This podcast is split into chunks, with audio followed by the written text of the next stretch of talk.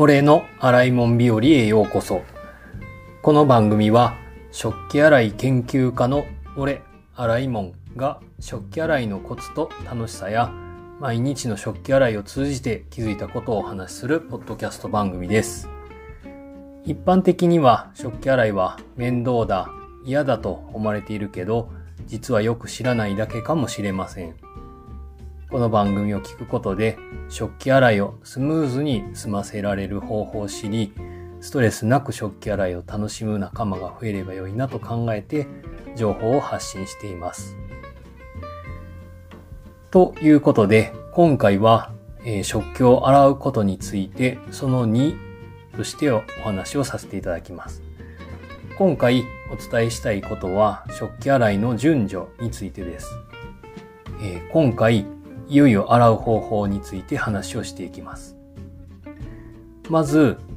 食器を洗う順序についてお話をさせていただいて、その次に、え具体的な例を挙げて、食器洗いの順序について解説をしてみます。えまず、え食器を洗う順序についてなんですけれども、汚れですね。特に油汚れが少ないものから多いものの順番に洗っていく。そして、えー、小さい食器から大きい食器の順番で洗っていくということが大事です。えー、もう一度言います、えー、食器を洗う順序は汚れが少ない食器から多い食器の順番に洗っていく。そして小さい食器から大きい食器の順番で洗うということを覚えておいてください。なぜこの順番なのかということなんですけれども、えー、まず一つ目の油汚れの少ない食器から多い食器の順番についてなんですけれども、これにはですね、二つ理由があって、えー、一つ目がですね、食器の汚れを広げないということが理由として挙げられます。もしも、えー、油汚れが多いものから先に洗ってしまうと、スポンジにですね、油汚れがついてしまって、えー、あまり汚れていない方の食器に汚れをどんどん広げていってしまうということが挙げられます。食器をすすぐ時の水もですね、えー、油汚れが多い食器から汚れていない食器に広がっていってしまうということで、まあ、これを防ぐために油汚れが少ない食器から順番に洗っていく方が良いということが一つ目の理由ですね。二つ目のえ理由としては、えー、食器をすすぐ際の水をですね、かけることで、汚れが多い方の食器の汚れがですね、少しずつ落とせるというメリットがあるということですね。どういうことかと言いますと、えー、汚れが少ない方の食器をですね、えー、スポンジを使って洗剤で洗います。そしてその洗剤を水で洗い流す際にですね、この水を、まあ、汚れが多い方の食器にかけていくんですね。えー、これによって、汚れの多い方の食器のですね、汚れが、まあ、少しずつなんですけれども、落ちていくと。もともとたくさん汚れがついていた状態が、えー、洗剤を流す水をですね、かけていくことで、えー、汚れが少しずつですけど、まあ落ちて洗いやすくなっていくということですね。えー、べっとりしている汚れが少しぺっとりぐらいですかね。ペタッという形でちょっとずつ、まあ、汚れのレベルが落ちていくと。まあ、わかりにくいかもしれないんですけど、このあたりについてはまた、えー、改めてですね、詳しくお話したいと思うんですけど、まあ、そういう理由もあって、えー、食器をすすぐ際の水を、まあ、有効活用するという観点からも、えー、汚れが少ない食器から順番に洗っていきましょうということをお勧めしています。で、次に、えー、小さい食器から大きい食器の順について洗うということについてですが、えー、これはですね、あの、人によると言いますか、環境によるかもしれません。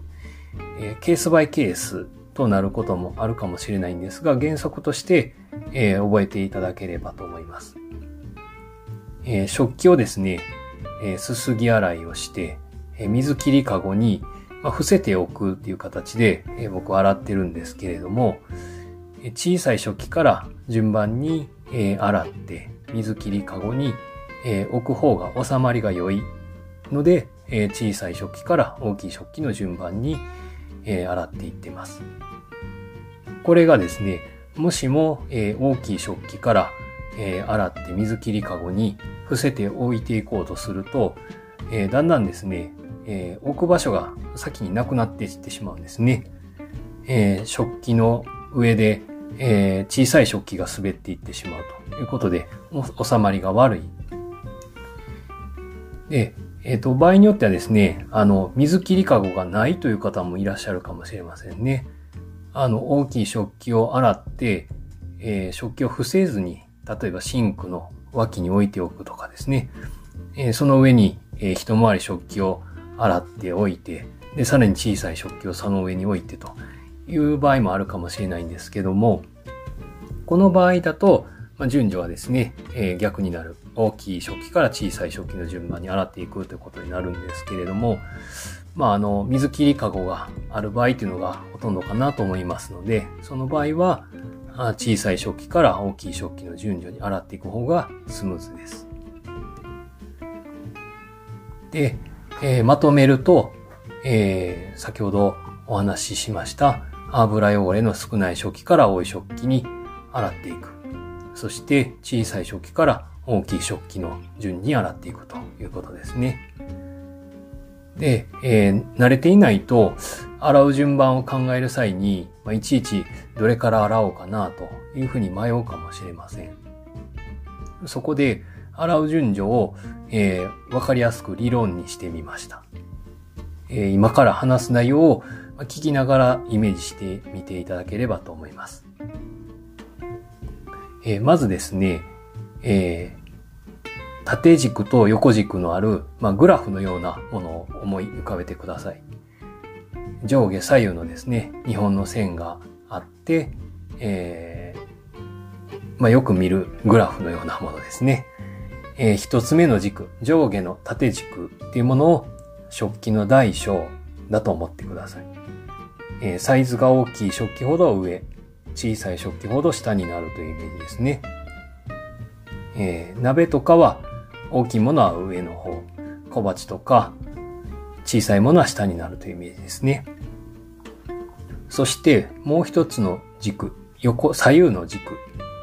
については油の少ない多いというような軸だと考えてみてください。油汚れが少ない食器ほど左、えー、汚れが多い食器は右になるイメージですね。例えば、えー、水を飲む時に使ったコップなどは、まあ、左の方にあって、肉を焼いたようなフライパンは右側にあるようなイメージですね。この食器の大小を表す縦軸と汚れの少ない多いを表す横軸。この二つの軸を組み合わせて考えますと、まずはじめに左下、油汚れが少なくて小さい食器から洗っていくイメージですね。その次2番目には、えー、左上、えー、油汚れが少なくて大きい食器を洗うイメージです。そうすることで、この時点では、まあ、左側にある油汚れが少ない食器が片付いていくイメージです。次に、えー、3番目、えー、油汚れが多くて、えー、小さい食器。これを洗っていきます。で、4番目、最後には、え、油汚れが多くて、えー、サイズが大きい食器を洗うということですね。えー、イメージとしては、アルファベットの N ですね。N を左下から上、そして右下、右上にかけて、えー、一筆書きで書くイメージです。えー、一本の線で、えー、左下から上、右下、サイド上につなぐと、アルファベットの N になると思うんですけれども、この一筆書きの N の字の順序で洗うというのが、えー、私が考える、まあ、洗う順序の覚えやすい方法だと思ってます。まあ、アルファベットの N に似ているので、えー、僕は N 理論というふうに名付けて自分の中では読んでます。えー、言葉だけではですね、少し伝わりにくいかと思いますので、えー、概要欄にですね、その全体像をイメージにして貼っておきますので、一度見てみてください。えー、そしてですね、あのここまで、え洗う順序についてお話をさせていただいたんですけれども、え食器洗いの具体的な例ですね。それをこの後お話しします。例えばということで、えー、例に挙げさせていただくと、えー、朝食に、えー、白米、ご飯と味噌汁、目玉焼き、コップで、えー、何か飲み物を飲む場合、この場合を、えー、考えてみたいと思います。食事の後にですね、洗うものはこんな感じになると思うんですが、えー、茶碗、お椀、皿、箸、コップ、鍋、